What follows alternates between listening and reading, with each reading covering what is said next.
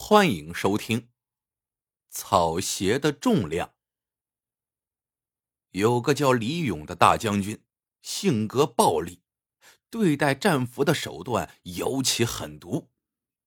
为了严密看管战俘，李将军把战俘营建在悬崖边上，那一带地势十分险峻，战俘们想要逃走，只有一条山道可行，而山道上。又有重兵把守，想要逃走难如登天。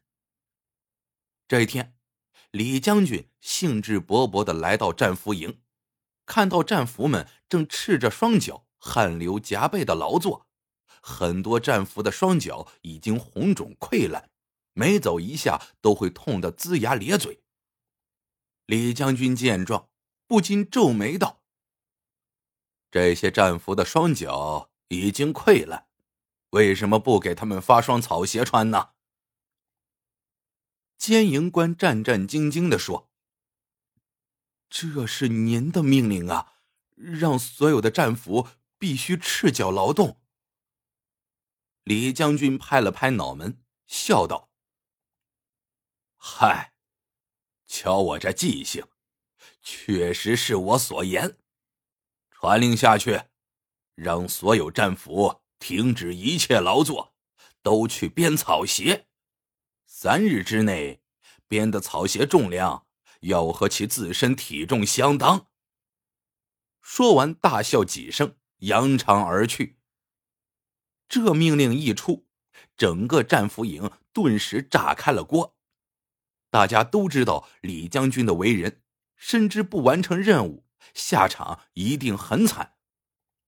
于是，每个人都夜以继日的编草鞋，连觉都不敢多睡，大小便能忍就忍，一点时间都不敢浪费。三天时间转眼即过，李将军如期而来，看着一堆堆如小山般隆起的草鞋，李将军冷笑了两声，大声喝道：“把东西抬上来！”一群兵士。将几件物事弄到悬崖边上，忙活了一阵，很快，一架类似天平的大秤出现在大家眼前。一副十字铁架笔直的插在地上，铁架两端悬着两个巨大的秤盘。左边秤盘的下面就是万丈深渊。众战俘一见这阵势，后脑勺直冒凉气。心知今天恐怕是凶多吉少。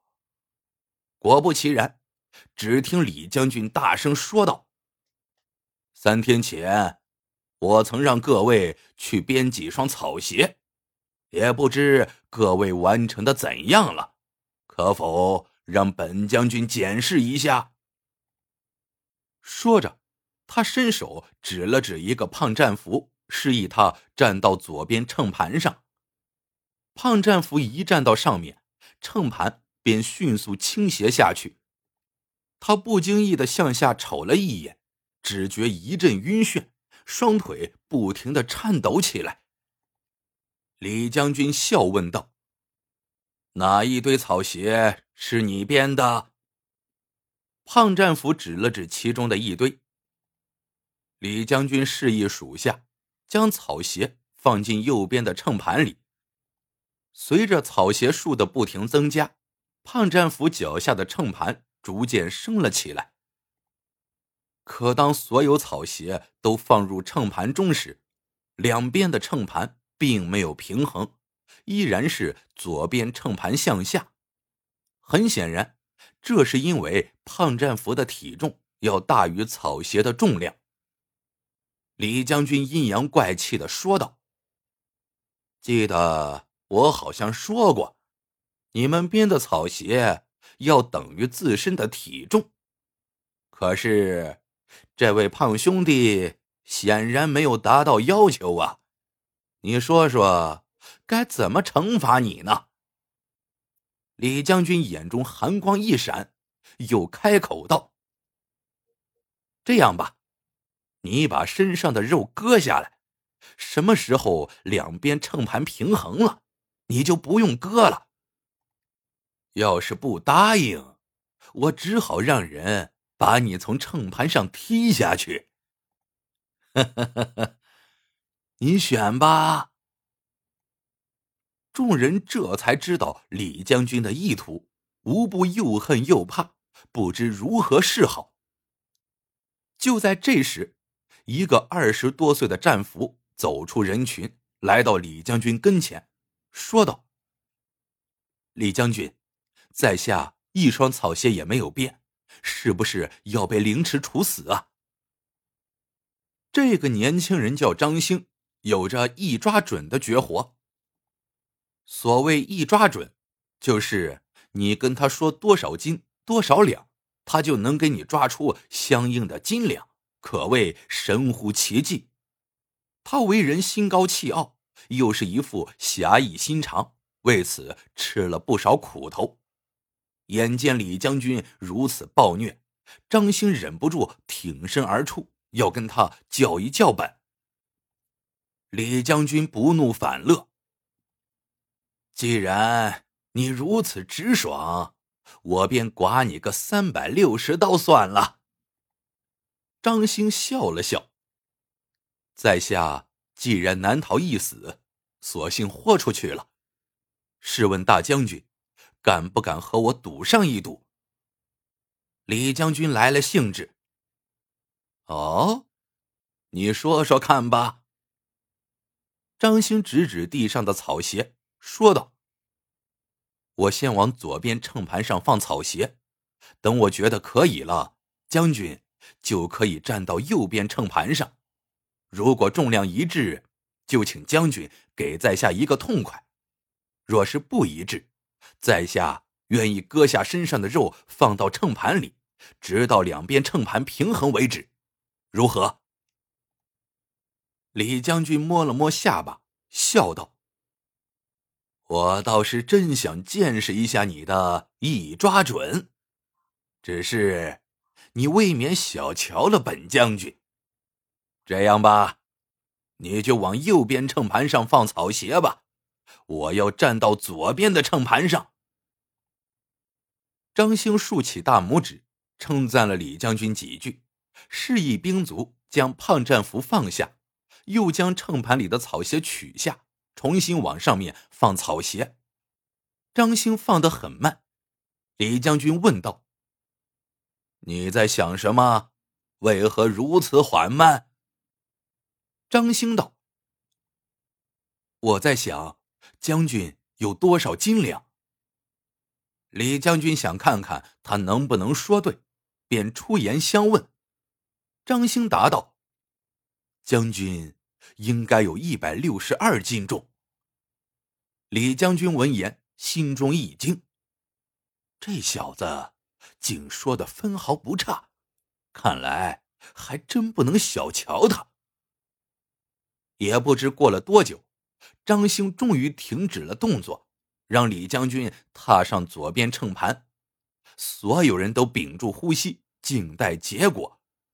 李将军终于站到了左边的秤盘上，右边秤盘开始随之上升。经过几次晃动后，最终定格在了偏下的位置。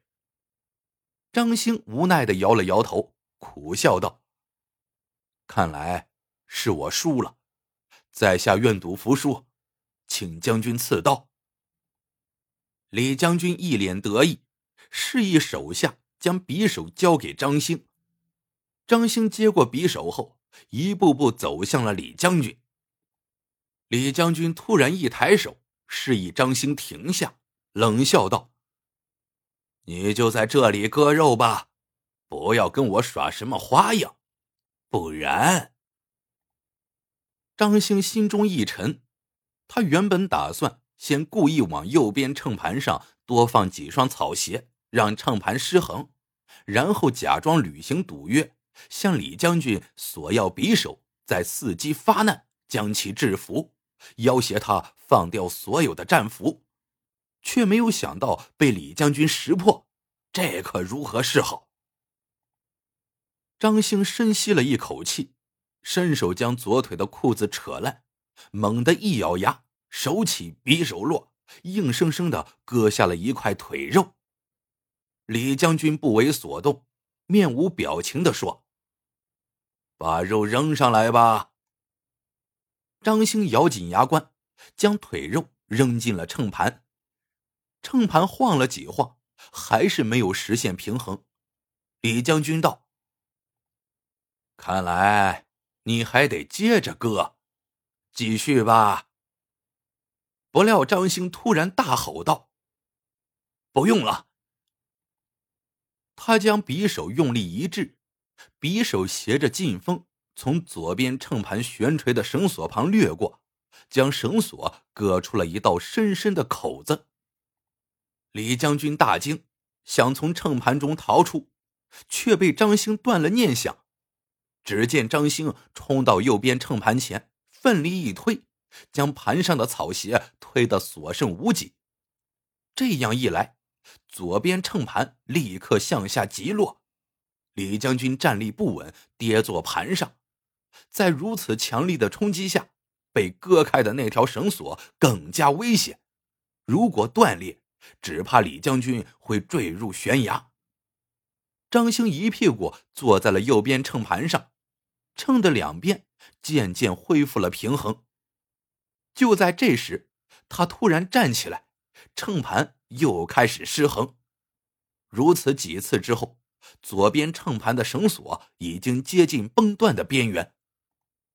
张兴再次坐在了秤盘上，说道：“将军只要放掉所有人，我保证你性命无虞。”命系他人之手，李将军只得就范，示意放人，心里却在盘算：这些战俘。大都脚上有伤，再加上道路崎岖，应该逃不了多远。待老子脱离困境，一个也甭想逃掉。张兴强忍剧痛，喊道：“弟兄们，山路难行，找双合脚的草鞋穿上，再走不迟。”众人闻言，纷纷穿上草鞋，逃离了战俘营。李将军见状。真是悔不当初，没想到自己精心设计的虐俘游戏，却帮助了战俘的逃离。时间一分一秒的过去，李将军估计战俘已经逃得很远了，即便此刻出兵，也难以追上，便对张兴说道：“现在他们都已安全了，本将军是不是可以上去了？”连问好几遍，张兴都不答话。李将军定睛一看，张兴已经气绝身亡，死因应当是失血过多。李将军狠狠的在他尸体上踹了几脚，表情狰狞的道：“把他的尸体给老子剐了！”一年后，李将军兵败被擒，一群士兵。疯子般的冲到他身前，纷纷抽出匕首，在他的身上割起肉来。一个胖士兵还大喊着：“张兴兄弟，我们终于为你报仇了！”故事到这里就结束了。喜欢的朋友们记得点赞、评论、收藏。感谢您的收听，我们。下个故事见。